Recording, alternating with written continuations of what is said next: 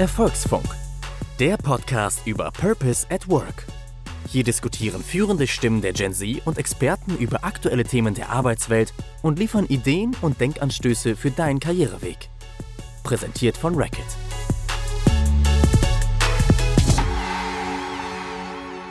Hallo und herzlich willkommen zu einer neuen Folge unseres Podcasts Erfolgsfunk von und mit Record. Mein Name ist Ronja Ebeling, ich bin Autorin und Unternehmensberaterin und in meiner Arbeit beschäftige ich mich in aller allererster Linie mit meiner eigenen Generation auf dem Arbeitsmarkt, also der Generation Z. Und genau zu dem Thema diskutiere ich in diesem Podcast auch mit spannenden GesprächspartnerInnen. Wir beschäftigen uns hier gemeinsam mit der Frage, was Berufseinsteigende umtreibt und sprechen außerdem mit HR-ExpertInnen, also den Menschen, die in Unternehmen die Personalarbeit verantworten.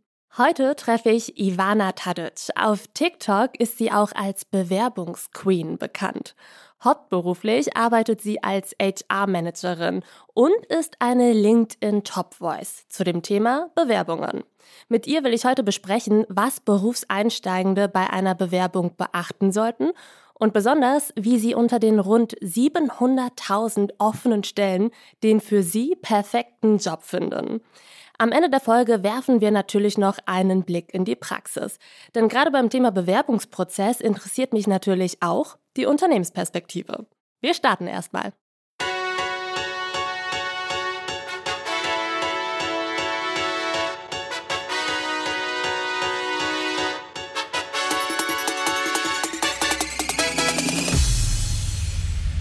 Hallo, liebe Ivana. Hallo, hallo. Ich freue mich, dass du hier bist. Es gibt, glaube ich, keine passendere Gesprächspartnerin zu dem Thema als die Bewerbungsqueen. Hallo. Wir starten das Gespräch mit unserer klassischen Erfolgsfrage am Anfang. Was macht für dich ein erfolgreiches Bewerbungsgespräch aus? Also ein erfolgreiches Bewerbungsgespräch ist für mich ein, ich sage mal, Kennenlerngespräch, also dass beide Parteien den anderen gut kennenlernen können, nicht nur die Unternehmerseite den Bewerbenden, sondern auch andersrum. Und vor allem macht es für mich aus, dass der Bewerbende nach dem Gespräch sagen kann, okay, erstens, ich weiß, wer mir da gegenüber saß und ich weiß auch, was die Stelle vielleicht in Zukunft für mich beinhaltet. Und auch von der anderen Seite, es macht ein gutes Gespräch aus, wenn das Unternehmen sagen kann, okay, ich kann irgendwo einschätzen, ob die Person auch persönlich die passende Wahl wäre. Ich habe auch über die Frage nachgedacht und bin zu dem Ergebnis gekommen, dass erfolgreich nicht unbedingt bedeutet, dass ich den Job bekomme. Nee, ja, ja. Sondern das kann, also erfolgreich ist es ja auch, wenn ich weiß, dass ich diesen Job gar nicht haben will. Auf jeden Fall. Solche Gespräche hatte ich auch, also quasi, wo ich die Bewerberin war und danach dachte, danke, aber auf keinen Fall. Also, danke, aber ciao. Genau. Bewerbung zurückgezogen. Aber das heißt ja gar nicht, dass es ein Misserfolg war, sondern ich habe mich beworben, habe das gesehen, das war nichts für mich oder wie auch immer. Und dann äh, heißt ja jetzt nicht, dass es kein Erfolg war trotzdem. Wir durchleben gerade eine super interessante Zeit auf dem Arbeitsmarkt. Früher war es ganz eindeutig so, die Arbeitnehmenden haben sich bei den Unternehmen beworben. Mhm. Heute ist das ja mittlerweile so ein bisschen anders. Wer bewirbt sich also noch bei wem? Ja, total. Also das merkt man ja auch an den ganzen Zahlen und so weiter. Wir haben einen Arbeitnehmermarkt, ganz klar. Wir haben eine ältere Generation an Boomern, die in ihren lang ersehnten und auch verdienten Ruhestand gehen. Und das Loch, das die bilden, können wir aktuell mit der neuen Generation, die auf den Arbeitsmarkt kommt, nicht schließen. Und das heißt, wir haben mehr offene Stellen als Bewerber und somit ja, müssen sich die Unternehmen so ein bisschen darum kämpfen, ja, um die richtigen Leute und um die guten Leute zu kriegen. Was bedeutet das für die Gespräche? Es bedeutet, dass quasi nicht der Bewerbende derjenige ist, der sagt, okay, ich muss, will hier unbedingt arbeiten und sich zu 120 Prozent ins Zeug legt, mit den anderen ja zu konkurrieren, sondern dass es eher darum geht, das Unternehmen muss die Stelle, das Unternehmen und so weiter so gut präsentieren, dass der Bewerber oder die Bewerberin sagt, ja, für die wechsle ich oder da gehe ich hin auf de, in dem Meer an Angebot, das es aktuell gibt. Ja, das ist spannend in meinen Augen ist es so, dass es jetzt halt finally wirklich mal zu richtigen Gesprächen kommt. Denn ja. vorher waren das ja keine Dialoge auf Augenhöhe, sondern das war in erster Linie so, hey, ich brauche einen Job. Das heißt, ich präsentiere mich jetzt hier bestmöglichst, ja. was vielleicht auch manchmal zur Folge hatte, dass manche Bewerbenden einfach auch sich ja überragend dargestellt haben, aber halt nicht echt und nicht authentisch. Und im ja. Idealfall läuft das Bewerbungsgespräch ja echt und authentisch ab, sodass ich schon als Bewerberin sagen kann, das bringe ich gerade noch nicht mit. Ja. Das würde ich gerne noch lernen. Und dann kann eben auch das Onboarding dementsprechend vorbereitet werden. Also, dass ich von Anfang an eben deutlich mache, was kann ich schon, was diese Stelle betrifft und was kann ich aber auch eben noch nicht du bist deutlich ehrlicher mit dir selbst auch, dass du sagst, okay, es geht nicht nur darum, ich will einen guten Job bei einem guten Arbeitgeber, sondern es geht darum, okay, würde ich wirklich glücklich werden in diesem Job? Ist das wirklich der Job, den ich machen will? Und ich glaube, dass es früher eben so war, okay, es war wichtig, du musstest kämpfen und hast den Job angenommen, weil er ein guter Arbeitgeber war zu der Zeit oder so, nicht unbedingt, weil das der Job ist, den du haben wolltest mhm. ne, oder der dich langfristig glücklich gemacht hätte. Ja, das finde ich ist ein interessantes Thema. Glaubst du, wir sollten die Anspruchshaltung haben, dass ein Job uns glücklich macht? Ich glaube, dass wir, wenn man sich so mal so eine Lebensspanne anschaut, sagen wir mal, wir leben bis 80 oder so und die ersten 20 Jahre mhm. bist du in deiner Findungs- und schulischen Phase und versuchst so ein bisschen rauszufinden, was du machen willst und bist ja auch auf die Ausbildung, Uni und so weiter. Und dann hast du 40 Jahre die du eigentlich, ja, äh, sag mal. Lol, wir müssen noch viel länger arbeiten. ja, wahrscheinlich. Das sind 50 Jahre locker. Aber, ne, aber aktuell, du verbringst den größten Teil deiner Lebenszeit eigentlich damit zu arbeiten, mhm. um dann hoffentlich, du weißt ja nicht, ne, wie lange du leben wirst, aber sagen wir, das, um hoffentlich vielleicht noch gute 20 Jahre ne, zu haben. Und dann dieses, finde ich schon, dass wir uns zu sehr oder dass auch die älteren Generationen sich zu sehr darauf fokussiert haben, okay, ich brauche jetzt einen guten Job, damit ich dann eine gute Rente habe oder damit ich dann, wenn die Rente kommt, ich endlich mein Leben genießen kann. Mhm. Und ich glaube, das ist so total dieser Wandel, dass auch gerade die Jüngeren merken, na, ich will aber nicht erst in vielleicht 40 Jahren. Erstens, leben wir noch? Gibt es die Erde bis dahin noch? Wo bin ich bis dahin und so weiter? Dass man dann merkt, okay, ich will aber diese 40 Jahre nicht in einem Job den ganzen Tag sitzen, den ich eigentlich hasse und total unglücklich bin und auf irgendwas hinstrebe, das vielleicht nie kommt. Und deswegen mhm. glaube ich schon, dass der Job dich in irgendeiner Weise schon erfüllen muss, weil das ist dann den größten Teil der Lebenszeit wirst du darin verbringen. Ja, total. Und Fakt ist ja auch einfach, unsere Elterngeneration, die konnten diesen Anspruch, dass ein Job sie glücklich machen soll, im Idealfall, konnten sie gar nicht erheben. Genauso ja. konnten sie den Anspruch von Purpose, also von Sinnhaftigkeit im Job nicht wirklich erheben. Wie nimmst du das denn wahr, wenn jetzt diese ja doch sehr unterschiedlichen Anspruchshaltungen, was ein Job mitbringen sollte, beziehungsweise welche Rolle er in meinem Leben spielt, wenn die auch durch die unterschiedlichen Generationen vielleicht auch mal so ein bisschen aufeinander clashen im mhm. Unternehmen, gerade auch in Bewerbungsgesprächen? Gerade bei anderen Generationen, ja, hat man so ein bisschen so die zwei Gruppen. Man hat die eine Gruppe der Älteren, die sagen, die Jungen sind die Faulen, die denken, das Leben wäre ein Freizeitpark. Aber das hat man ja eigentlich schon über jede Jugend Ponyhof. immer gesagt. Ponyhof genau, das Leben ist eigentlich kein, ne? genau, das Ponyhof, ne? Das Leben ist kein Ponyhof. Und dann hat man aber auch die andere Seite, die denkt, eigentlich finde ich das ganz cool, was die Jungen hier gerade machen und was da für eine Bewegung passiert. Da habe ich das beste Beispiel mit meinem Vater, mhm. der seit 40 Jahren jeden Tag so ins Geschäft fährt. Ja, mit der S-Bahn fährt er da in die Stadt rein und arbeitet bis 17 Uhr und fährt wieder nach Hause. Und wie dann Corona kam und Homeoffice, meinte er, jetzt kennt er sich das, er findet es total toll, dass wir nach flexiblem Arbeiten streben er will es gar nicht mehr missen, nicht mehr ins Homeoffice gehen zu können wenig, oder ein bisschen mehr Flexibilität zu haben, was einfach nicht der Fall gewesen ist die letzten 40 Jahre. Ne? Und ich glaube, da hat man so, so ein bisschen den Mix von den einen, die sagen, wir finden das super, was hier passiert. Und alles, was die jüngere Generation vielleicht auch so ein bisschen herausfordert oder so ein bisschen auch möglich macht durch demografischen Wandel und so weiter, wird ja nie zum Nachteil sein zu den anderen Generationen auf dem Arbeitsmarkt. Also es wird ja nie sein, dass es nur für eine Gruppe so gilt und für die anderen auf keinen Fall. Total. Sondern alles Gute, was passiert, wird ja für alle gelten. Deswegen, also es dauert noch ein bisschen, bis wir vielleicht das Verständnis von allen haben, aber im Endeffekt wird es immer nur gut für alle laufen können. Ich bin auch davon überzeugt, dass auf jeden Fall alle Generationen von diesen Veränderungen profitieren. Kommen wir mal wieder zurück zu dem Thema Bewerbungsprozess wenn ich mich irgendwo bewerbe, dann muss ich ja im Idealfall schon vorher wissen, was mir überhaupt wichtig ist. Also wie sehen meine Bedürfnisse aus? Wie möchte ich hm. arbeiten? Was sollte eine Unternehmenskultur eben auch mitbringen? Wie reflektiere ich das denn am besten, wenn ich ja am Anfang meiner Karriere noch relativ wenig Arbeitserfahrung einfach habe? Das ist auch so ein Riesenproblem, was wir haben bei den ganz, ganz Jungen, die ne, frisch aus der Schule jetzt. Jetzt müssen wir ganz ja. kurz einordnen. Wie alt bist du denn? Rein, äh, oh, seit heute 24. genau. Gestern war ich noch 23. Äh, 24. 24, ja. genau. Gerade bei den Jungen, die gerade am Ende der Schullaufbahn sind, jetzt entscheiden müssen, mache ich eine Ausbildung, mache ich ein Studium und dann da sind, okay, jetzt habe ich vielleicht was, wo bewerbe ich mich jetzt? Mache ich ein Praktikum, mache ich das, mache ich das?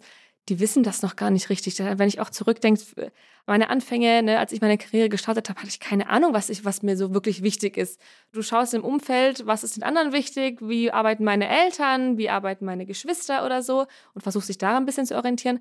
Einem fehlt so ein bisschen der Halt und so diese Klarheit. Und das kommt immer erst später, wenn man dann schon gearbeitet hat. Und ich glaube, da ist dann extrem wichtig, auch für Unternehmen, das im Voraus sehr klar und transparent zu sein und auch so ein bisschen diesen Halt zu bieten, zu sagen, wir zeigen, wir sagen dir, wie es bei uns läuft und so weiter und was uns wichtig ist und was nicht. Und da ordnet sich man dann irgendwann ein und merkt dann, okay, hast du ein Praktikum gemacht oder war, warst in einem Bewerbungsprozess drin und merkst, okay, irgendwie, ich weiß zwar auch nicht genau, was ich will, aber das, was sich bei denen anhört, das hört sich bei denen irgendwie doof an, bei den anderen hört sich irgendwie besser an und da kann man so ein bisschen sich mehr rantasten. Da muss aber das Unternehmen auch diese Klarheit haben, okay, wir haben jemanden sehr jungen gegenüber sitzen, der noch gar keine große Berufserfahrung hat oder der noch gar nicht richtig weiß, was er vielleicht will und wie können wir als Unternehmen das besser transportieren, dass er auch so ein bisschen Klarheit kriegt. Und da sind wir bei so einem Punkt, der ganz oft äh, kompliziert wird. Mhm. Dann gibt es ja, also es gibt ja mittlerweile zahlreiche Unternehmen, die behaupten, etwas zu sein, was sie was in Wahrheit sind. nicht sind. Ja. Das sind absolute Faker, um es auf den Punkt zu bringen. Ja. Im Idealfall sehe ich deren Ausschreibung schon und weiß, äh, äh, Leute, was ihr da schreibt, das stimmt nicht, das weiß ich. Allein schon in der Stellenausschreibung siehst du es ganz oft, wenn da ne, irgendwas steht mit der erste Benefitpunkt ist flexible Arbeitszeiten. Und dann mhm. irgendwann weiter unten Homeoffice-Möglichkeit äh, zwei Tage im Monat. Ja, flexible Einteilung. Ne? Also dann dann merkst du immer schon, okay, es ist so ein Bullshit-Bingo, was wir hier spielen, so ein bisschen Buzzword-Bingo. Buzzwords, ne? Buzzword, ne? Ja, ne? Genau. Einfach mhm. nur alles, alle fancy Wörter mal da rein machen. Copy genau, copy-pasten und so ein bisschen schauen, was gerade auf LinkedIn trendet und die Wörter mit reinmachen. Da kriegt man schon ein Gefühl dafür, wenn man gerade im Bewerbungsprozess drin ist, viele Ausschreibungen auch liest, dann merkst du auch oft, okay, ja, das klingt irgendwie gar nicht authentisch oder das sind einfach nur Buzzwords wirklich einzeln nacheinander angereiht. Und dann finde ich aber auch, also ich habe auch einige Bewerbungsgespräche hinter mir, du merkst an dem Ansprechpartner, ne, wie, wie gestalten die das Gespräch? Das sind ja auch allein schon kleine Sachen. Ist es ein Bewerbungsgespräch oder ist es ein Kennenlerngespräch? Ja, ist es ein wirklich Verhör? Da habe ich auch schon also ganz Horrorstories gehört von wirklich einem äh, Verhör, dass irgendwie eine Stunde lang nur dem Bewerbenden Fragen gestellt wurden, ohne also ohne wirklich, dass auch der Bewerber dann den Sinn dahinter erkennt, was, was passiert hier eigentlich gerade, es war kein Kennenlernen. Ne? Da kannst du schon oft merken, okay, wie läuft es eigentlich ab? Und da ist dann aber auch der nächste Punkt, du als Bewerbender musst dich natürlich auch gut vorbereiten, was für Fragen kann ich stellen, um das vielleicht auch ein bisschen zu challengen, was hier steht auf der Unternehmensseite oder was die mir quasi sagen. Und dann ist auch, wenn man die Möglichkeit hat, wäre das natürlich super cool, wenn man irgendwie auch mit den zukünftigen Teammitgliedern reden könnte weil ich meine, es gibt niemand, der dann ehrlicher wäre, als jemand, der vielleicht ein Kollege ist, der sagt, run. run es gibt einen run, Grund, run. warum diese Stelle frei ist. Don't do it. Ja? Über Red Flags reden wir später nochmal. Ich möchte auch nochmal einen kleinen Hint reinschmeißen. Du hast es gerade schon angesprochen, wie tickt das Team, aber auch wie interagiert die Führungskraft mit dem Team. Ja. Ich glaube, das ist ein total spannender Punkt. Und da geht es auch schon darum, also holt sich die Führungskraft selber einen Kaffee, bittet sie irgendjemanden einen Kaffee zu bringen, wenn ja, in welchem Ton. Mhm. Ich finde, das sind so ganz kleine Nuancen, die erahnen lassen, was da für ein Vibe im Unternehmen ist. Das merkt man extrem. Ich hatte ein gut, also ein, von einem guten Beispiel erfahren. Da war es wirklich Bewerbungsgespräch, Führungskraft und das ganze Team war dabei. Es war ein Kennenlernen, Kaffee trinken das ist cool. auf mhm. dem Campus. Ganz oft hast du ja, wenn du einen Bewerbenden vor dir hast, du sagst eigentlich, ne, von den Qualifikationen passt es, wir haben diese drei, die eigentlich super passen, wir wollen die jetzt mal persönlich kennenlernen. Und wenn man da so, so einen Safe Space schaffen kann und sagen, okay, wir lernen uns mal wirklich kennen, dass du auch schaust, passt du persönlich hier rein in unser Team, mhm. nicht nur zu mir als Führungskraft, sondern in unser Team rein und aber auch andersrum, ne, passt das? Und ich glaube, das kann man am besten in so einer einfach deutlich entspannteren Umgebung als dieses klassische Bewerbungsgespräch, das wir so kennen und alle sind aufgeregt. Im Notfall lügen sie. Das ist ja auch ein Best Case für beide Parteien. Total. Oder was ich auch cool finde, ist, wenn ich zum Beispiel als Bewerberin das erste Gespräch mit der Führungskraft führe, mhm. zum Beispiel wenn ich mich auf eine Ausbildungsstelle bewerbe und dann nach diesem Jobinterview noch ein Lunch mit den aktuellen Azubis stattfindet, ja. wo ich halt wirklich nur mit den aktuellen Azubis bin und nochmal meine Fragen stellen kann. Total. Ich glaube, das schlüsselt so sehr auf, wie das Unternehmen intern tickt. Jetzt ist das Lustige, ich war vor ein paar Wochen als Keynote-Speakerin auf einer Bühne und wir haben auch über das Thema Bewerbungen gesprochen. Mhm. Und dann hat sich eine, ich glaube, sie war so mein Alter, 25-jährige Zuhörerin gemeldet, die gerade ein Psychologiestudium beendet hat, also mhm. also abgeschlossen hat und sie meinte, sie sieht es gar nicht ein, durch Jobseiten zu scrollen und Bewerbungen zu schreiben. Das sei für sie Zeitverschwendung. Wenn sie ein Unternehmen interessant findet, dann meldet sie sich über zum Beispiel LinkedIn direkt bei der Abteilungsleitung oder eben der verantwortlichen Person und bittet um ein Gespräch. Wie stehst du dazu, zu dieser Haltung? Generell ist es natürlich gut, also immer mal wieder neue Ideen. Das ne, wandelt sich ja auch, gerade LinkedIn, das auch mal richtig zu nutzen. Das ist ja an sich eine Top-Plattform, da kann man ja wirklich auch gerade für Jobsuche und so weiter, die haben ja auch eine eigene Kategorie dafür. Was viele vielleicht unterschätzen, ist der große Unterschied zwischen einem kleineren Unternehmen und einem vielleicht Riesenkonzern.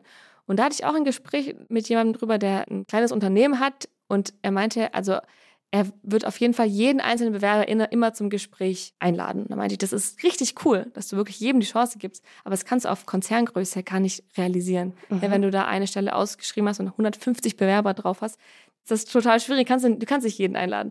Und ich glaube, da ist dann auch so dieses, finde ich auch schwierig, ich schreibe die Person über LinkedIn an Okay, was dann? Also vielleicht sagt sie, okay, wenn es jetzt ein riesiges Unternehmen ist, wird sie wahrscheinlich sagen, bewerb dich bitte über unsere interne Seite, ich schicke dir den Link oder keine Ahnung. Aber wie realistisch ist das bei großen Unternehmen, dass sie sagen, alles klar, dich nehmen wir jetzt direkt und alle anderen Bewerbenden, die sich da über den normalen Prozess gefahren sind, lassen wir außen vor. Das ist, ist dann auch nicht irgendwie die fairste Variante. Mhm. Ich glaube aber, wir müssen da einfach in Zukunft deutlich offener sein für alle möglichen Kanäle, alle möglichen Sachen, die man, die es dann so gibt auf dem Markt. Also dass man, dass man nicht so nur sagt, okay, nur über unsere interne Unternehmensseite geht das und nur über unser Karriereportal, wo du einen, einen Account brauchst mit einem Passwort mit 27.000 Zeichen und äh, ne, da hast, verlierst ja auch schon viele Bewerbende eventuell. Also ich glaube in Zukunft, dass wir alle Kanäle nutzen müssen oder vielleicht so einen größeren Pool für eine Ausschreibung brauchen, aber dass es zukünftig nur darüber geht, ich schreibe die Person direkt über eine Plattform, über eine Berufsplattform an, das kann ich mir nicht vorstellen.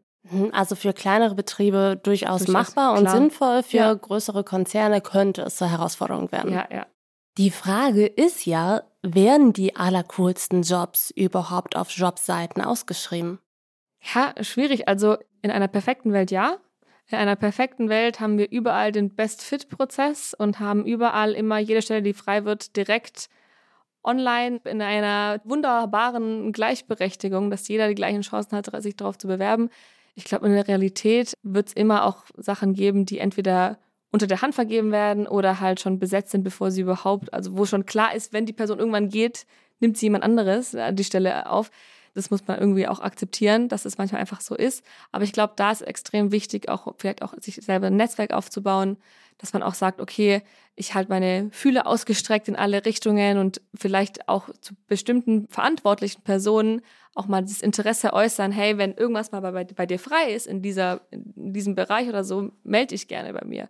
Hm. Und ich glaube, da müssen wir einfach die Realität irgendwie auch als möglich, als Chance sehen, als Möglichkeit sehen für mich selber, okay, so ist es und wie gehe ich damit um, wie mache ich, wie hole ich aus dieser Situation das Beste für mich raus. Welche Rolle spielen da meine eigenen Social Media Kanäle? Da muss man auch unterscheiden zwischen beruflichen Netzwerken und halt privaten Netzwerken. Also wenn man jetzt von Instagram oder OnlyFans oder so redet, das ist jetzt nicht unbedingt, ja. Aber gerade äh, Xing und LinkedIn, also ich würde vor allem gerade LinkedIn sagen, das spielt eine total große Rolle, wenn ich an, an meine Zeit zurückdenke, als ich angefangen habe, LinkedIn, also mal zu posten. Das war mein erster Tag meines Praktikums damals. Was sich daraus jetzt mittlerweile nach zwei, drei Jahren entwickelt hat, auch an Netzwerk und an Möglichkeiten in der, in meiner Karriere, ist, das kann man gar nicht in Worte fassen. Deswegen, ich glaube, da muss man schon sich auch mal trauen, sich sichtbar machen.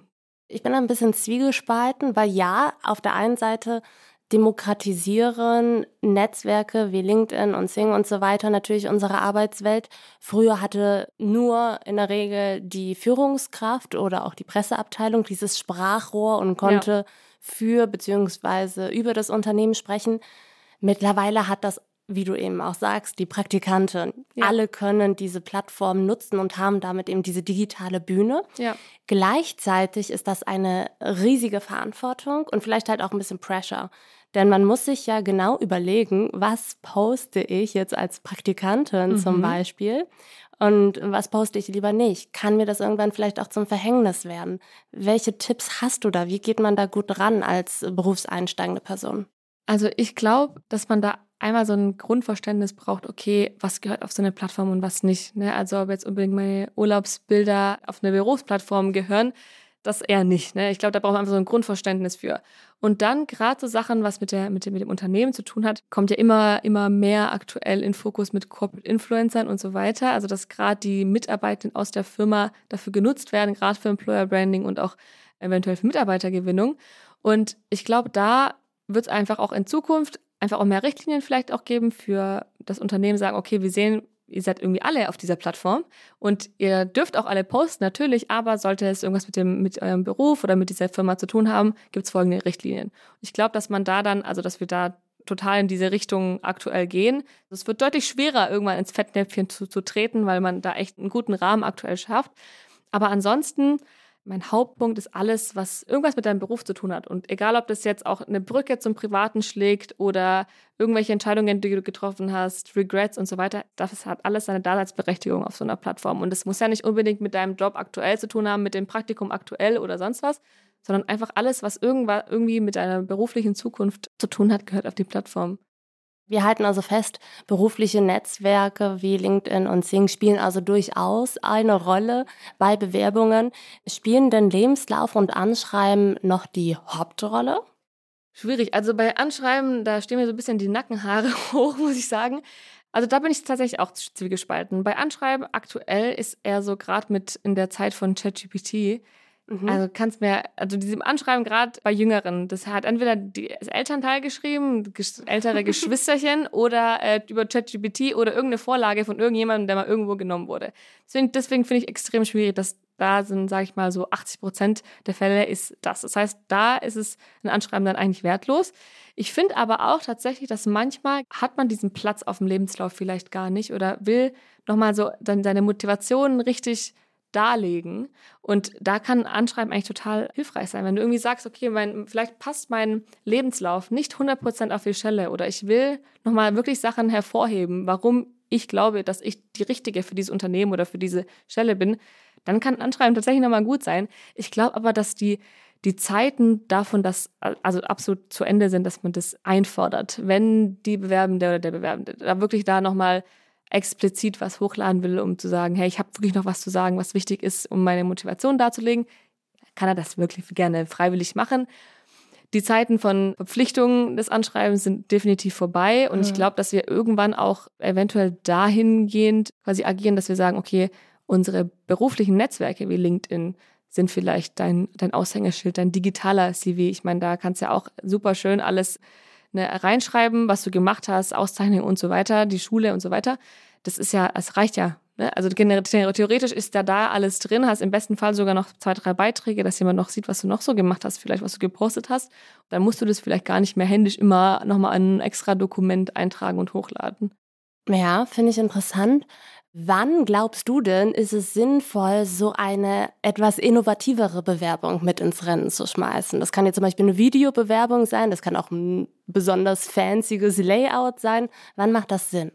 Wenn ich wirklich diese Stelle wirklich haben will, kann man sich auch wirklich mal hinsetzen und überlegen, wie kann ich denn kreativ herausstechen. Gerade bei super begehrten Jobs oder begehrten Unternehmen kann man ja damit rechnen, dass es auch sehr viele andere Bewerbende gibt. Und da kann man sich vielleicht auch mal hinsetzen, okay, was ist für diese Stelle wichtig? Wie könnte ich denn anderweitig vielleicht auch mal mich bewerben? Nicht dieses klassische Lebenslauf und Anschreiben und alle Zeugnisse mit anhängen. Ja? Stichwort Videobewerbungen, wenn das eine Stelle ist, die gerade mit Videoproduktion zu tun hat oder wenn oder mit Social Media Management, dass man da dann sich einfach mal hinsetzt und sagt, okay, für die Stelle soll ich für euch TikToks drehen, dann schicke ich euch jetzt mal eine TikTok-Bewerbung zu. Ich glaube, da gerade kann man sich als äh, Bewerber auch denken, okay, was ist denn für die Stelle relevant? Wo kann ich nochmal einen extra Schritt gehen, um auch wirklich herauszustechen? Du hast jetzt eben TikTok schon angesprochen. Was glaubst du denn, welche Rolle spielen meine Social-Media-Kanäle, mein digitaler Fußabdruck quasi im Internet, welche Rolle spielen die bei einer Bewerbung? Also generell, wir haben ja auch hier einen großen Datenschutz in Deutschland, also gerade mit Instagram oder oder OnlyFans oder Co. dürfen ja nicht unbedingt auch die Unternehmen das auch checken. Also da gibt es ja auch gute Regeln dazu. Berufliche Netzwerke dürfen gecheckt werden ohne Probleme. Bei so anderen Social-Media-Kanälen ist das eine absolute Grauzone und eigentlich nicht erlaubt. Machen wir mal in unserem Bewerbungsprozess einen großen Sprung. Mhm. Angenommen, mein Lebenslauf, gegebenenfalls mein Anschreiben und so weiter kam gut an. Mhm. Das Bewerbungsgespräch war super. Ich von meiner Seite aus denke, kann ich mir gut vorstellen. Mhm. Und dann sitze ich zu Hause und drehe Däumchen und warte und mhm. warte und warte. Wann kann ich denn als Bewerberin davon ausgehen, dass mal eine Rückmeldung kommt? Oder wie viel Zeit sollte ich da einplanen? Wann ist es vielleicht auch unverschämt seitens des Unternehmens? Oder bin ich einfach nur ungeduldig, weil ich als Gen Settlerin davon ausgehe, immer direkt eine Reaktion zu bekommen? Mein Tipp, den gebe ich auch immer mit. Mein erster Tipp ist das schon im Gespräch. Als eine deiner Fragen als bewerbende Person ist, wie sieht denn der Prozess jetzt aus? Ne? Mhm. Wann kann ich eine Rückmeldung erwarten? Ich glaube, das vergessen extrem viele. Die sind dann froh, dass das Gespräch rum sind. Dann ist, geht hier der Laptop zu und dann denken sie, oh je, warte, und was, was jetzt? Ne?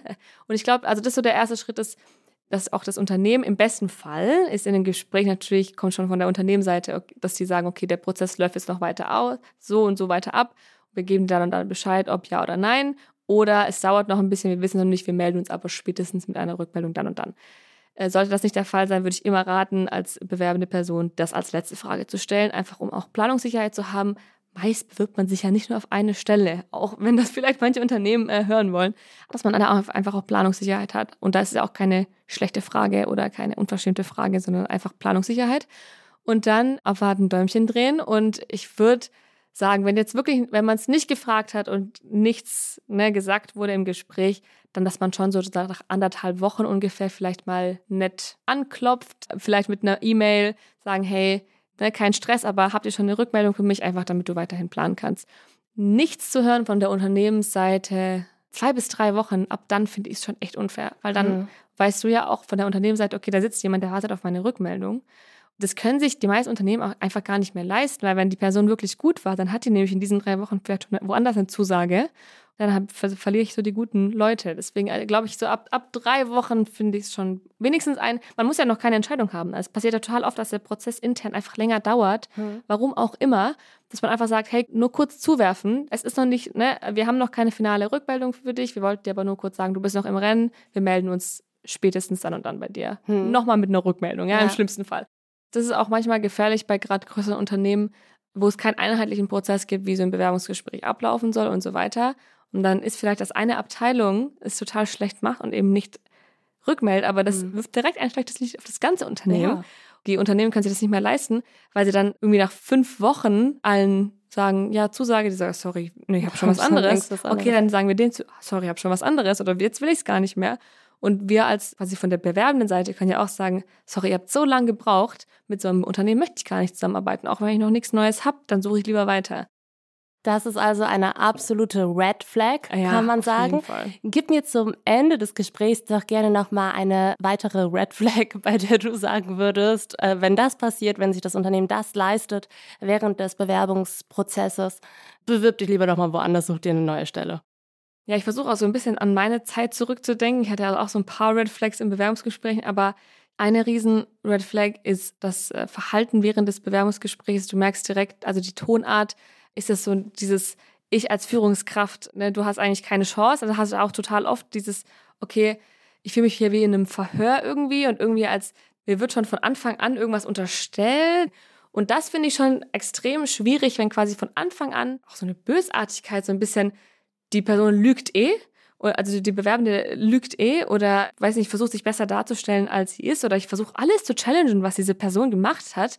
Das finde ich total schwierig. Gerade dieses Zwischenmenschliche im Gespräch, diese Stimmung, dieses Gefühl, dass es eine Person gibt bei einer Konversation. Ich glaube, da das muss passen. Das muss passen, ja.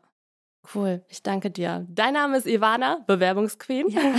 Ich danke dir, dass du uns diesen Einblick gegeben hast. Jetzt interessiert mich natürlich auch noch die Unternehmensperspektive und deswegen werfen wir gemeinsam mit Racket einen Blick in die Praxis. Davina, du bist heute meine Insiderin. Es geht um das Thema Bewerbungen. Und ich habe Ivana eben nach den Red Flags gefragt. Also Dinge, die im Bewerbungsprozess passieren, bei denen sie Bewerbenden raten würde, sich lieber nochmal woanders umzuschauen. Was sind denn die Red Flags seitens des Unternehmens? Ich finde, es muss ein Fit zwischen Bewerber und Unternehmen darstellen. Und ich finde, jede Unternehmenskultur ist absolut spezifisch und eigenartig. Das heißt, ein Red Flag ist tatsächlich, wenn jemand auf die Unternehmenskultur nicht vorbereitet ist. Das heißt, wenn jemand reingeht und gar nicht weiß, wofür steht denn Racket eigentlich? Was sind denn die Werte, die das Unternehmen vertritt? Und passt es denn auch zu meinen eigenen Werten? Hm. Das ist ein großes Thema. Ein anderes Thema sind so Kleinigkeiten wie, ich hatte letztens jemanden, der ist einfach zehn Minuten zu spät zum Interview gekommen. Äh. Was passieren kann, das mhm. ist ja mhm. absolut gar kein Problem. Aber dann nimm doch kurz das Telefon in die Hand und ruf einfach kurz an und gib uns einfach kurz Bescheid. Voll. Auf der anderen Seite finde ich auch, vor kurzem habe ich ein Interview geführt und die Person hat mich ständig unterbrochen. Ich hatte angesetzt, um eine Frage zu stellen und da kam schon die Antwort. Ich mir dachte so, bist du eigentlich wirklich Die Person präsent? weiß, was du willst. Ja, genau, genau. Die hatte vielleicht irgendwie ganz andere Fähigkeiten, von denen ich gar nicht wusste. Aber das war auch irgendwie, ich finde so Höflichkeit. Aber alles in allem ist Vorbereitung alles. Das heißt, wenn ich jetzt komme und frage, welche Marken vertreibt Racket denn? Und die Person kann mir keine Marken nennen, schwierig. Ja, das ist ja das Interessante, denn Bewerbende oder beziehungsweise Jobsuchende erstmal, die kennen Racket in dem Sinne vielleicht gar nicht als Marke. Sie kennen eben nur eure ganz, ganz vielen anderen Marken, die eben unter diesem Haus ja, oder total. unter Racket ja. eben laufen, wie zum Beispiel Durex. Sagt natürlich jeder Person etwas. Racket hingegen im Zweifel nicht direkt. Wie rückt ihr denn eigentlich in das Sichtfeld von potenziellen Mitarbeitenden? Zum einen ganz stark über unsere Marken direkt. Das heißt, wir versuchen diesen Link zu schaffen zwischen Durex als Marke, die irgendwie für Sexual Education steht, für Liberation und Co. Zur anderen Seite aber auch als Arbeitgeber, bei dem du wirklich mit dieser Brand zusammenarbeiten kannst. Denn gerade in Jobs wie zum Beispiel Marketing und Sales ist es ja davon abhängig, was du eigentlich machst. Und das geht ja gerade der jungen Generation so. Die wollen in ihrer Arbeit Erfüllung finden. Hm. Und wenn wir dann mit der Marke werben, die praktisch ihren Purpose hat, die ganz klar weiß, warum sie existiert, ist das schon mal eine USP für Racket als Unternehmen. Hm. Und auf der anderen Seite versuchen wir ganz stark unsere Unternehmenskultur auch hervorzuheben. Wir sind zwar ein Konzern, wir haben zwar diese 43.000 Mitarbeiter, aber wir sind so stark in dieser Startup-Mentality. Das heißt, dieses, wenn du eine Idee hast, da kannst du wirklich etwas verändern. Mhm. Und der Kandidat muss das auch wollen. Aber wenn du wirklich Bock hast, Sachen zu verändern, Purpose in der Arbeit auch zu leben, ist das das Umfeld, in dem du Sachen bewegen kannst. Und das ist ganz egal, ob du Praktikant bist oder ob du Senior Manager bist hatte gerade letztens ein Beispiel, ich hatte einen Kollegen, der arbeitet auf Durex als Marke und sagte irgendwann, ja gut, wir stehen hier für Sexual Liberation und wir stehen für Education. Warum sind wir denn eigentlich nicht auf dem CSD vertreten? Mhm. Und das war ungefähr so zwei Wochen vor dem CSD. Der hatte einfach ein Deck generiert, ist ins Management-Team gegangen. Das Management-Team hat eine Minute gebraucht und der hat das Go bekommen. Mega. Und du musst einfach dieses Mindset haben, deine Hausaufgaben machen, ganz klar, aber dann kannst du wirklich etwas bewegen. Hm. Und das ist mir persönlich super wichtig, dass ich zur Arbeit komme Voll. und das Gefühl habe, ich kann den Unterschied machen. Ja, und was bei äh, Konzernen natürlich auch nochmal der Vorteil ist, man kann sich umentscheiden. Also wenn man jetzt zum Beispiel eine Ausbildung im kaufmännischen Bereich macht und dann während dieser Ausbildung aber vielleicht feststellt, ich liebe das Unternehmen, die Unternehmenskultur gefällt mir total gut, aber der kaufmännische Bereich ist ja. jetzt vielleicht nicht so hundertprozentig mein Fit. Denn besteht sicherlich in einem Konzern wie bei euch eher die Möglichkeit zu sagen, hey, schnupper doch mal eine Woche ins Marketing rein. Vielleicht setzt du deine Ausbildung einfach dort fort oder beginnst dort eben eine neue, oder? Ja, absolut. Und das ist etwas, was wir tatsächlich auch HR-seitig extrem treiben. Das heißt, ich freue mich, wenn jemand aus dem Supply Chain Management die Hand hebt und sagt, ich würde eigentlich gerne mal in das Marketing gehen. Und das Gleiche machen wir beispielsweise auch mit unseren Graduates. Die starten nicht in reinem Sales oder reinem Marketing, sondern sehen beide Seiten. Ich finde, du bist immer stärker, wenn du einmal verstehst, was möchte die Abteilung denn ganz genau. Hm. Und wenn du mit zu dem ersten Beispiel zurückzukommen, davor im Supply warst, dann in das Printmanagement wechselst, dann weißt du auf einmal, warum fragt die Person eigentlich die ganzen Fragen? Warum nervt die mich immer mit Thema XY? Und du hast so eine holistische Perspektive und ich finde, bist auch ein viel, viel besseres Professional, wenn du verschiedene Seiten gesehen hast. Hm. Natürlich gibt es auch diese ganz klassischen Karriereleitern, gerade im Marketing, Meiner Meinung nach eröffnet es aber viel mehr Möglichkeiten, auch mal nach rechts und nach links zu schauen. Und das macht ja auch den Alltag viel, viel spannender. Total. Und ich glaube, wenn wir realistisch in die Zukunft blicken, dann ist eigentlich dieses mal nach rechts und nach links schauen beziehungsweise auch springen, Stichwort Quereinstieg, eigentlich die Zukunft. Denn es gibt in Zukunft halt zigtausende Berufe, die wird es in dieser Form nicht mehr geben. Das heißt, viele Berufe werden sich eben aufgrund der Automatisierung, Digitalisierung verändern und dadurch werden eben auch extrem viele Menschen die Branche wechseln. Welche Rolle spielen Quereinstiege bei euch im Unternehmen und wie möchtet ihr denn auch Leute, die Bock auf einen Quereinstieg haben, gezielt ansprechen? Das ist eine sehr gute Frage, gerade auch weil einige der Rollen, denke ich, auch die wir in der Organisation haben, Stand heute noch gar nicht existieren. Wenn wir generell den Bewerbungsprozess oder den Selektionsprozess betrachten, schauen wir immer viel mehr nach Motivation. Hat die Person Bock, etwas zu bewegen? Kommt die rein und hat dieses Entrepreneurial Mindset? traut die sich auch mal ihre Meinung zu sagen. Das ist uns viel wichtiger, als woher kommt die Person denn. Mhm. Und ich glaube, daher ist tatsächlich der Quereinstieg gar kein großes Problem, weil wir eh sagen, dass dieser Cultural Fit zum Unternehmen, wenn du Bock hast, etwas zu bewegen, all das, was ich zur Unternehmenskultur gesagt hatte, wenn das gegeben ist, ist es mir eigentlich tatsächlich relativ egal, wo man herkommt, weil jeder Mensch ja auch einfach lernen kann. Mhm. Und das wissen wir. Und das bedeutet im Umkehrschluss, welche Rolle spielt der Lebenslauf bei euch im Unternehmen? Tatsächlich eine geringere Rolle, weil wir ja sagen, es kommt viel mehr auf dieses Thema Agilität an. Ist das jemand, der mit diesem schnelllebigen Umfeld umgehen kann? Ist das jemand, der wirklich Potenzial hat? Jemand, der, der Lust hat? Der Lebenslauf spielt da eine geringere Rolle. Es geht vielmehr um, um das Auftreten. Aber Natürlich, bewerbe ich mich trotzdem mit dem Lebenslauf? Du bewirbst dich nur mit dem Lebenslauf. Wir wollen kein Anschreiben mehr. Weil okay, das ist gut, weil ich hasse Anschreiben schreiben. Ich auch. Also, ich auch. Ich meine, ich bin ja selbstständig, aber wenn ich eine Sache gehasst habe, dann Anschreiben zu verfassen.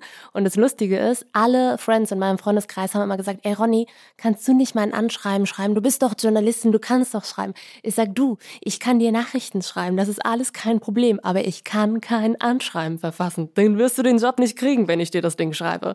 Ich glaube, ganz viele Bewerbende tendieren dazu, es verführt dazu, ganz schnell irgendwelche Floskeln zu ganz genau, benutzen. Genau, ja. Ne?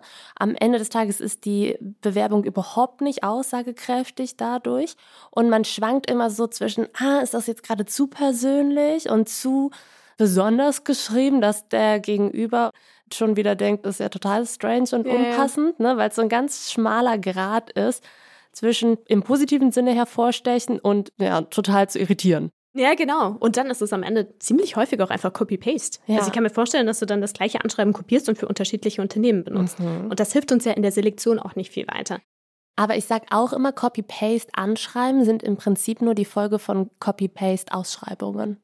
Kann tatsächlich sein. Deshalb sagen wir, wir brauchen, mhm. die, wir brauchen ja. das Anschreiben gar nicht. Also man braucht klar den Lebenslauf. Wir müssen ja auch irgendwie verstehen können, passt die Person einigermaßen? Hat die vielleicht einige der Skills, die wir für die Position brauchen? Das ist praktisch so für uns, für dieses Vorfiltern wichtig. Aber dann geht es einfach um die Person an sich. Wie gesagt, hat jemand Bock? Passt jemand zur Unternehmenskultur und kann sich jemand mit unseren Werten auseinandersetzen? Wir mhm. haben alle Werte und ich finde, da sollte es keinen Clash geben. Ich glaube auch, Werte sind das Aller, Allerwichtigste und trotzdem muss ich ja erstmal die Chance haben, mich bei euch vorzustellen. Zum Beispiel als, also wenn ich jetzt mal meinen Lebenslauf angucke, ja. von außen betrachtet sieht das immer so alles so total mega aus. Ihr habt zwei Bücher geschrieben, Unternehmen gegründet, einen eigenen Podcast gestartet und so weiter. Aber ich habe zum Beispiel ein abgebrochenes Studium auf meinem Lebenslauf stehen. So.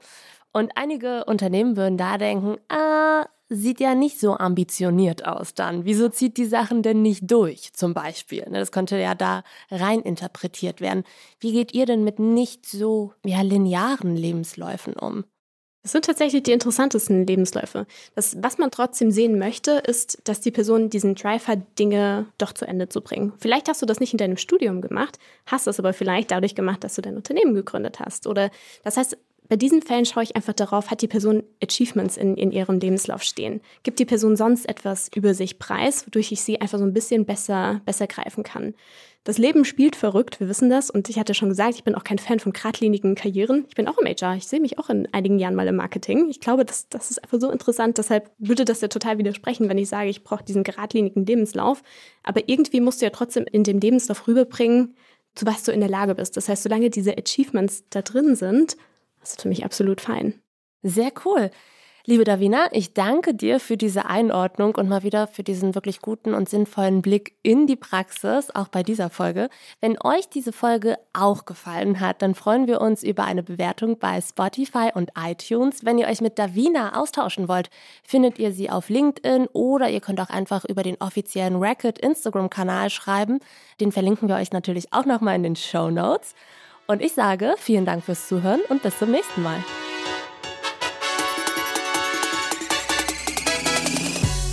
Das war Erfolgsfunk, der Podcast über Purpose at Work. Moderiert von Ronja Ebeling, präsentiert von Racket. Produziert von Pool Artists.